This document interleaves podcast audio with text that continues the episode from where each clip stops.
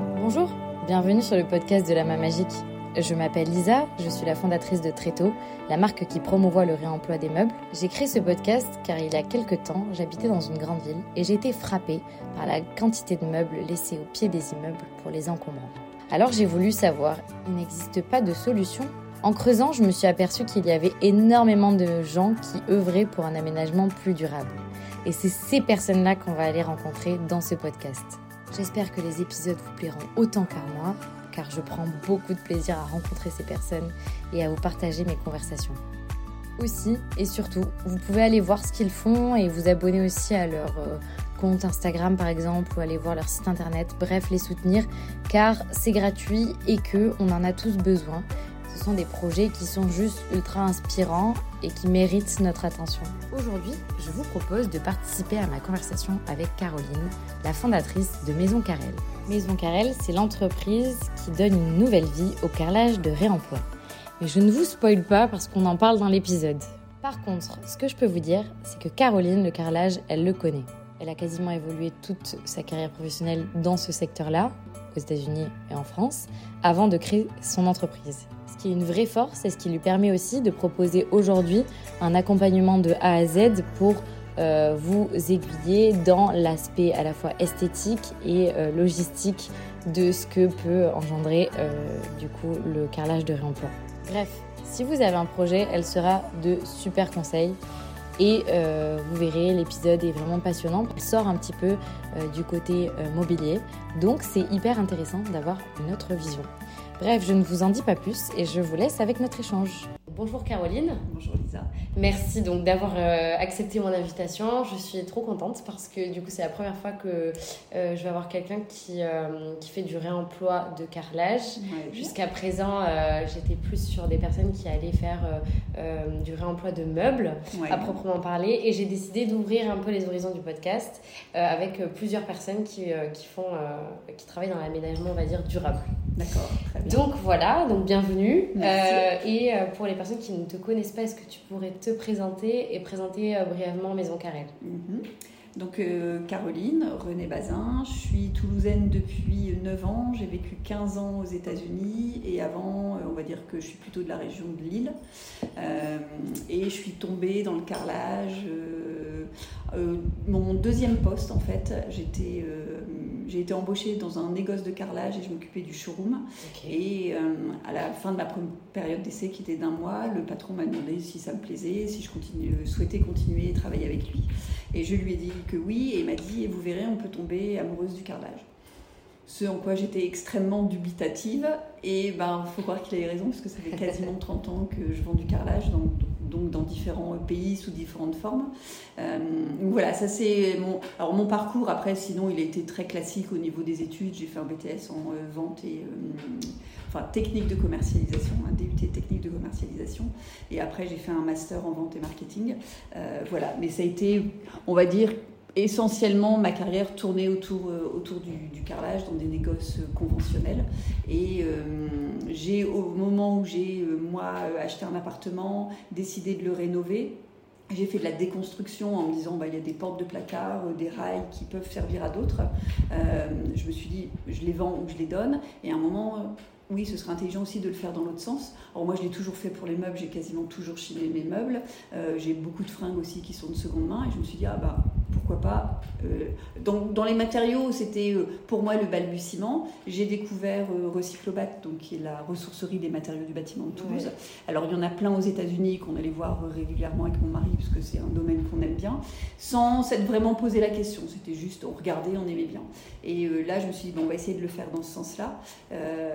donc, j'ai découvert Recyclobat et en me disant, si je connais pas, c'est que peut-être eux, au niveau de la com, ils communiquent pas suffisamment. Donc, je me suis investie dans Recyclobat. Il y avait du carrelage. Et donc là, dès qu'il y avait des gens intéressés par du carrelage, c'est moi qu'on appelait pour les aider. Et à un moment, je me suis dit, est-ce qu'il n'y a pas quelque chose à faire avec moi, ma passion quand même du carrelage?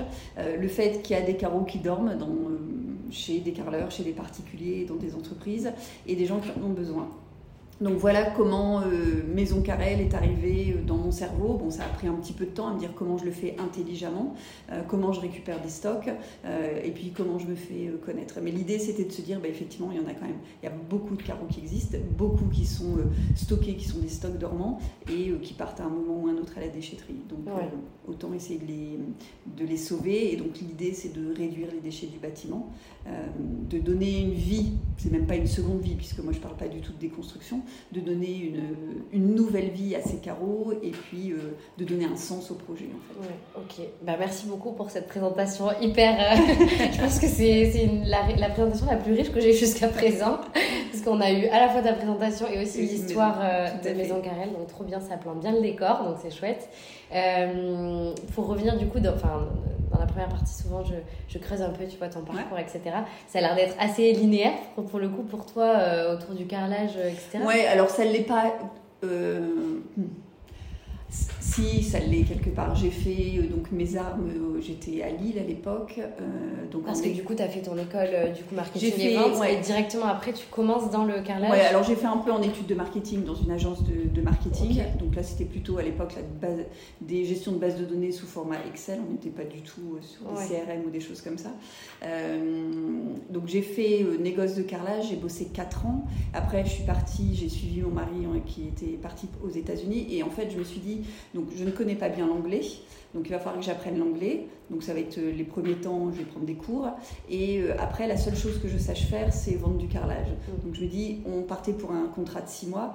Euh, je me suis dit, il faut que je trouve une entreprise qui vende du carrelage pour que je vois l'intérieur d'une entreprise américaine en fait. Mm. alors j'y allais plutôt en tant que stagiaire, vu que mon niveau d'anglais était quand même pas exceptionnel, et puis apprendre leur rouage d'entrepreneur. Donc je suis tombée sur un homme exceptionnel, un Libanais qui parlait un petit peu français, qui était plus dans la pierre que dans le carrelage et qui était en train d'ouvrir un grand showroom où il y aurait pierre et carrelage. Et notre aventure a duré trois ans, parce qu'on est de ah six mois de contrat, on est resté 15 ans au final. Euh, donc voilà, donc j'ai bossé euh, avec lui. Après, on est parti en Angleterre. J'ai bossé pour un négoce de carrelage en Angleterre. On est revenu aux États-Unis et là, c'était la crise euh, du bâtiment. Enfin, la crise financière et particulièrement dans le bâtiment. Donc j'ai trouvé d'autres boulots, mais rien à voir. Mmh. et je suis retombée dans le carrelage. Alors, dans la salle de bain, j'ai d'abord vendu à une période des portes de douche sur mesure euh, pour salle de bain. Et après, je suis quand même retombée euh, dans le carrelage. Et quand je suis arrivée à Toulouse, euh, j'ai visité différents appartements dans différents quartiers dont celui dans lequel on a aménagé quartier Saint-Cyprien. Et quartier Saint-Cyprien, il y a Atelier Zélige, qui est un créateur de, de surface, donc essentiellement zélige et carreau-ciment. Et donc voilà, je suis allée les voir en leur disant que j'étais passionnée par le carrelage et savoir comment on pouvait travailler ensemble. donc j'ai bossé 5 ans avec eux. Et puis Maison Carrel. Ok, d'accord. Ouais, c'est à peu près linéaire en carrelage quand même. Il y a eu des rebondissements, il y a des, rencontres, etc. mais toujours autour du carrelage. Mais toujours autour du carrelage. Ok, c'est trop bien. Bah, du coup, ça, tu dois avoir une belle expertise euh, en termes de, de, carrelage. Euh, du coup, euh, ça m'intéresse vachement la partie États-Unis parce que c'est vrai que je connais pas du tout moi le marché du mhm. carrelage aux États-Unis par exemple. comment, comment, ça se, comment ça se passe? Quelles sont un peu les différences que tu as pu constater entre le marché français et le marché américain. Alors, on ne peut pas dire le marché américain parce que c'est les États-Unis, c'est un trop grand pays. On peut dire le marché, enfin les deux marchés que moi j'ai connus, ça a été surtout dans le Midwest. Euh, donc, c'est des gens qui sont relativement ancrés.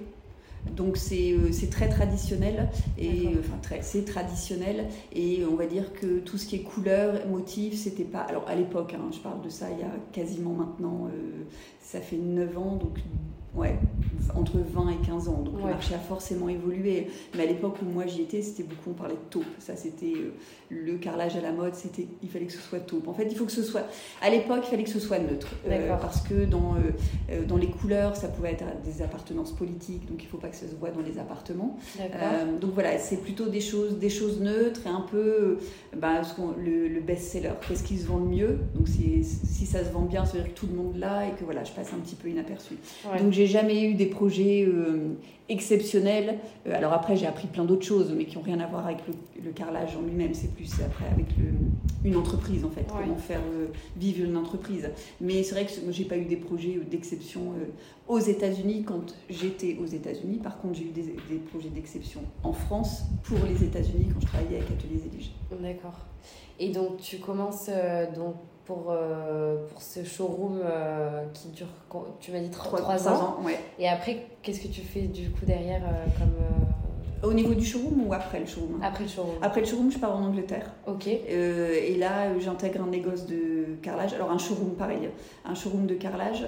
Euh, on était à Bristol. Et, et, donc là, je suis arrivée en leur disant bah, voilà, j'ai cette expérience-là, euh, j'ai besoin de travailler. Euh, qu'est-ce que vous avez à me proposer? Donc, au début, ils n'avaient pas grand-chose. Alors, je dis mais dites-moi, ça peut être un tout petit boulot, mais en fait j'ai besoin d'être dans cette atmosphère de carrelage. J'ai besoin d'être là.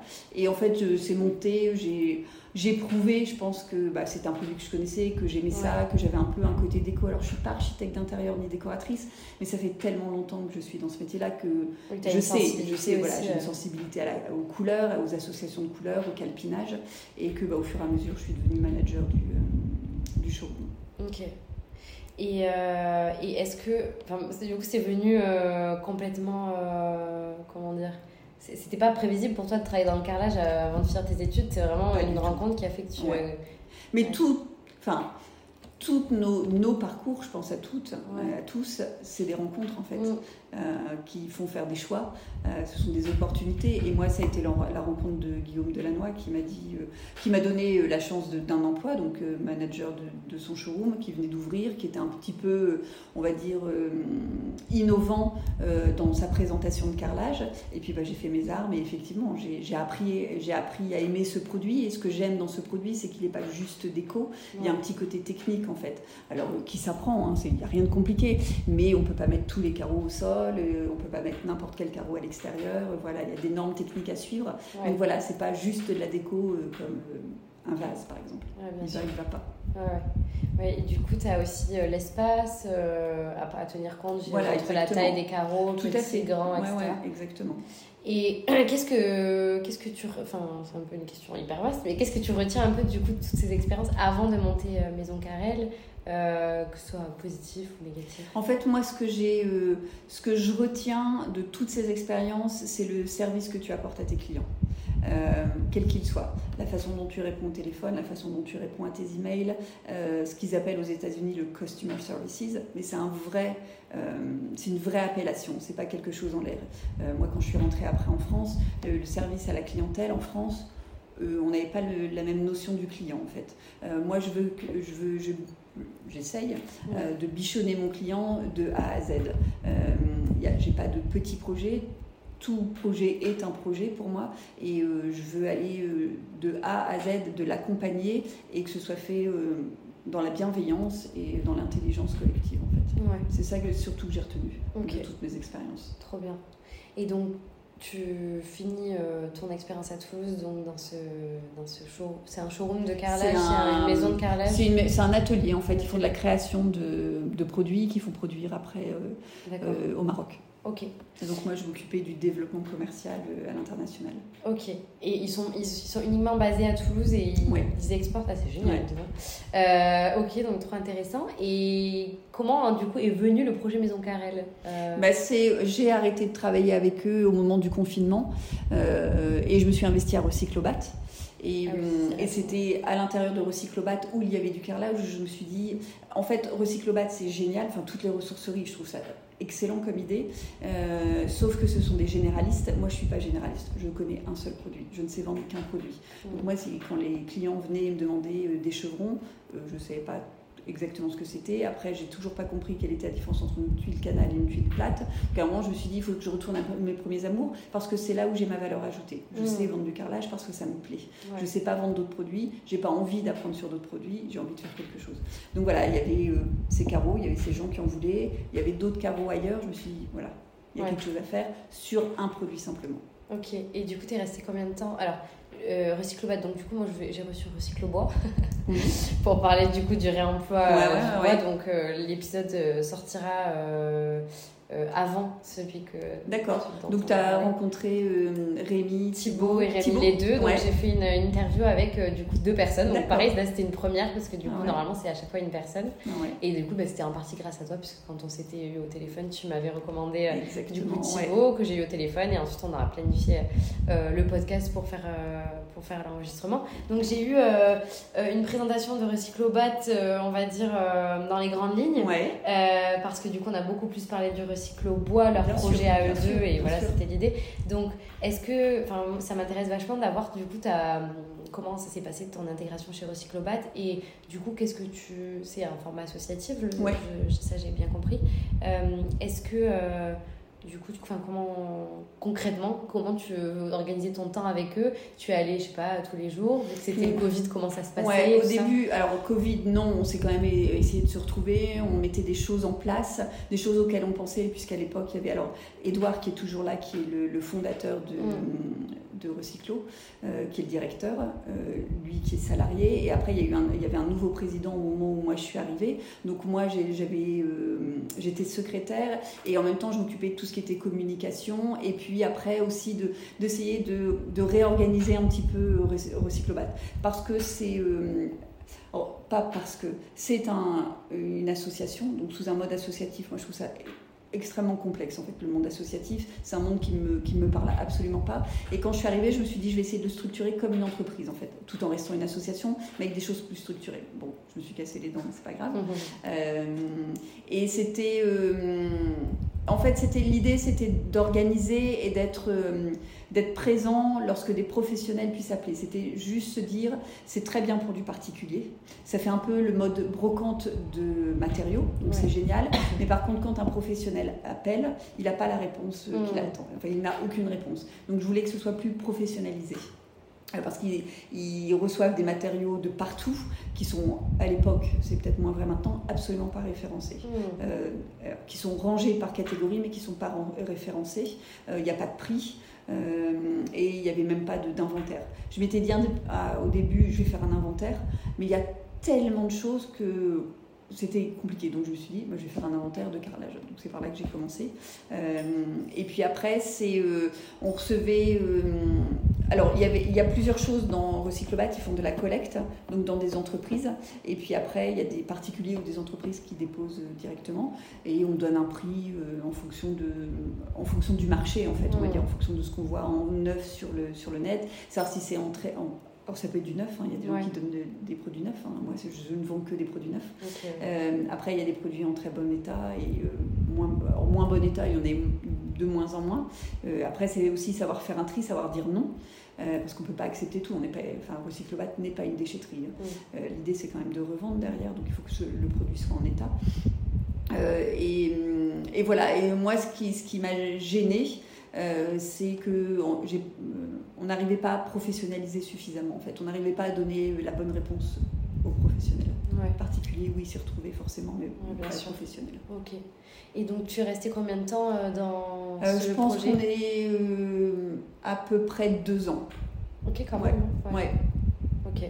Du coup, étais, donc toi, tu étais bénévole dans l'association J'étais euh, euh, J'étais en freelance en fait. Ok, d'accord. Je facturais mes prestations de tout ce qui était communication. moi, c'est moi qui me suis occupée de développer le, leur site, euh, de développer Instagram. Alors Facebook, non, c'est Edouard qui s'en est toujours occupé, mais Instagram. Et après, des posts sur LinkedIn. D'accord, ok. Ouais. Et donc, tu fais ces deux ans, donc, euh, et ensuite tu te dis, bah, en fait, il y a vraiment une. une... Ouais, parce qu'en fait, j'ai eu un projet il y a, euh, alors, de 3-14, dont je t'avais peut-être parlé, euh, Quentin Deloire et Limbelou. Oui, ouais, Donc, Quentin était venu me voir parce qu'il avait un projet en, pour une, des toilettes donc il y avait deux toilettes pour une association. Euh, donc il savait les mettre, il voyait à peu près les couleurs, et, mais bon, il y avait plein de carreaux, et je lui dis, bah, si tu veux, moi je te fais des propositions. Donc je lui ai fait des propositions avec des montages de photos, euh, et il a fini par dire, bah ok, ça, ça me plaît, je prends tout ça. Et j'avais discuté avec lui en disant, mais est-ce que c'est une prestation que tu aurais payée en fait? Il me dit oui, bien sûr, parce que moi, j'ai pas eu besoin de, faire quoi que ce soit dessus. Je t'ai juste donné euh, les, quantités dont j'avais besoin, les besoins euh, en couleur, et puis voilà. Et après, donc oui, moi, ça m'a fait gagner du temps. Donc c'est là où ça a commencé à cogiter en me disant il y a quelque chose à faire en fait. Euh, voilà. Et moi, sur l'idée de base, c'était de partir sur une prestation de service. Il y, a du, il y a du carrelage, il y a, des, il y a du sourcing à faire, mais il y a des carrelages de stock dormant, de surplus de, de chantier. Euh, et il y a des gens qui en ont besoin, donc moi je vais faire des études en leur disant bah voilà, vous pouvez trouver ça, ça, ça, ça, là et là. Et en fait, je me suis rendu compte que personne n'allait me, payer ma prestation. D'où l'idée, je te le fais en cours, mais ça a bien sûr. Euh, d'où l'idée d'avoir un négoce. Donc euh, tous les produits qui sont euh, qu'on voit là dans le showroom sont disponibles. D'accord, ok. Et m'appartiennent. Ok. Hyper intéressant. Et du coup, ça me permet d'embrayer sur la partie 2, on va dire. Mais l'idée, ouais, du coup, maintenant, c'est de, bah, de, creuser un peu, du coup, comment ça se passe, comment, tu, comment tu sources, etc. et peut-être d'abord, comment, pourquoi Maison Carrel, du coup? Bon, il y a un peu pourquoi le nom? Ouais, ça me fait penser à carrelage. Ouais, ouais, ouais. Bah, c'est le verbe, c'est carreler, qu'on utilise très peu. On dit je pose du carrelage, on dit pas je carrelle, mais c'est un verbe. Mais c'est pas venu comme ça. C'était alors j'ai fait des brainstorming, mais comme tu as dû le faire toi pour, euh, pour le nom, euh, des bouts de papier la nuit, le jour à chercher. Ah ça, ça sonne bien, ça, ça sonne pas bien. Euh. et à un moment, c'était, je pensais au nom de famille de ma de ma grand-mère qui était Brunel et Burel, pardon. Et j'aimais bien la consonance L. Donc voilà, c'est tourné. Et à un moment, ça a été une évidence. Je dis, mais Carrel, c'est le carrelé, je carrel. Voilà. Et maison, c'est euh, euh, mon amie Alexandra qui m'a dit, il faut que tu aies quelque chose un peu chic. Euh, voilà, parce que tu, ce que tu veux, c'est aussi sensibiliser sur le fait que c'est pas des carreaux de mémé que personne ne veut ou des carreaux qui ne se font plus, enfin qui ne se font plus mais que, qui ont encore une vraie valeur. donc il faut que ça donne une, il faut qu'il y ait quelque chose de luxueux, hein, avec des guillemets derrière ouais, maison Ouais, hyper réussi du coup. Euh, donc intéressant, trop bien de savoir du coup l'histoire de, de, Maison Carrel. Euh, comment ça s'est passé du coup au tout début? Euh, Par où tu as commencé? Enfin, j'imagine. Alors j'ai fait une. Quand le projet a bien mûri, je me suis dit qu'il fallait que je me fasse. Enfin que je reprenne les bases de la création d'entreprise. Moi, mes études, euh, il y a longtemps que je les ai faites. Bon, j'ai été indépendante pendant très longtemps, mais là, je me dis c'est autre chose qui avance. Donc, j'ai fait une formation de euh, trois mois en création d'entreprise, qui est euh, faite par une association à Toulouse qui s'appelle Égalitaire, qui est une association surtout de femmes tournées vers les femmes. donc voilà, et c'est là où mon, projet a vraiment mûri de me dire non, ça, en prestation de service, je ne vais pas être rémunérée, il faut que je le fasse en négoce. Euh, et entre, bon, j'ai commencé à en parler autour de moi, euh, plein de, alors ma famille euh, complètement emballée, et plus j'en parlais, plus les gens disaient que c'était une, idée mais excellente. donc voilà, en en parlant, il y a des gens qui m'ont dit ah mais il y a un tel qui a du carrelage, il y a un carreleur qui a ça, et j'ai rencontré une entreprise de seconde œuvre, donc c'est tout ce qui est revêtement de sol et qui mm. peut être aussi peinture placo, et qui m'ont ouvert leur stock en me disant ah bah oui on a ça et donc là, je suis tombée sur des stocks gigantesques de surplus de chantier. Donc c'est pas du tout un négoce, c'est euh, négoce ont des stocks, mais ça c'est normal. Là, c'est une entreprise qui euh, son métier c'est d'acheter du carrelage et de le poser et de le ranger proprement. Et en le rangeant proprement, ils se sont toujours dit, mais comme tout le monde en fait, nous-mêmes en tant que particuliers, il nous reste trois boîtes, ah on va le mettre dans un coin, un jour on en fera quelque chose, on va rénover la cuisine, pour la crédence ce sera parfait. Sauf que ça n'arrive jamais, et que bah, cette entreprise, ça faisait 50 ans qu'elle était là, à stocker son carrelage et à ne rien en faire. Et donc moi, je leur ai proposé de faire des, un inventaire de ce qui allait me plaire et de le vendre au fur et à mesure, en fait. Ok. Et, du coup, tu l'as racheté quand même euh, Alors moi, je, faisais, je leur faisais payer une, une une préparation de commande, puisque c'était à eux de préparer la commande sur palette pour que moi je fasse passer un transporteur. Donc voilà, ça, ça fait boule de neige, donc surtout avec des entreprises de seconde œuvre, après avec des carleurs qui ont des surplus, avec des particuliers qui m'appellent en me disant bon, on a fini notre chantier, il nous reste du carrelage, euh, et voilà. Et puis euh, après, des négoces parce que les négoces ont effectivement des stocks mm. et des stocks dormants de carreaux qui, qui savent pertinemment que eux ne pourront pas euh, vendre parce que ça fait plus partie de la gamme, parce que ça fait plus partie de la tendance, euh, mais qui, qui garde parce que c'est pas, on va dire que c'est pas des, des, métiers dans lesquels on jette en fait. Euh, alors même si sur les chantiers on voit énormément de déchets, mais les, les, le, ouais, le négoce, euh, les négoces et les entreprises de second œuvre jettent très peu. Ouais, ok. Et est-ce que tu peux du coup nous parler peut-être un tout petit peu de comment de quoi est composé le carrelage, les différents carrelages, etc. Alors, y a des... Ouais, les différents carrelages, il y a du... Alors, c'est des, des, typologies, mais après, il y a la ce qu'on appelle faïence, c'est des carreaux qui vont aller uniquement sur des murs.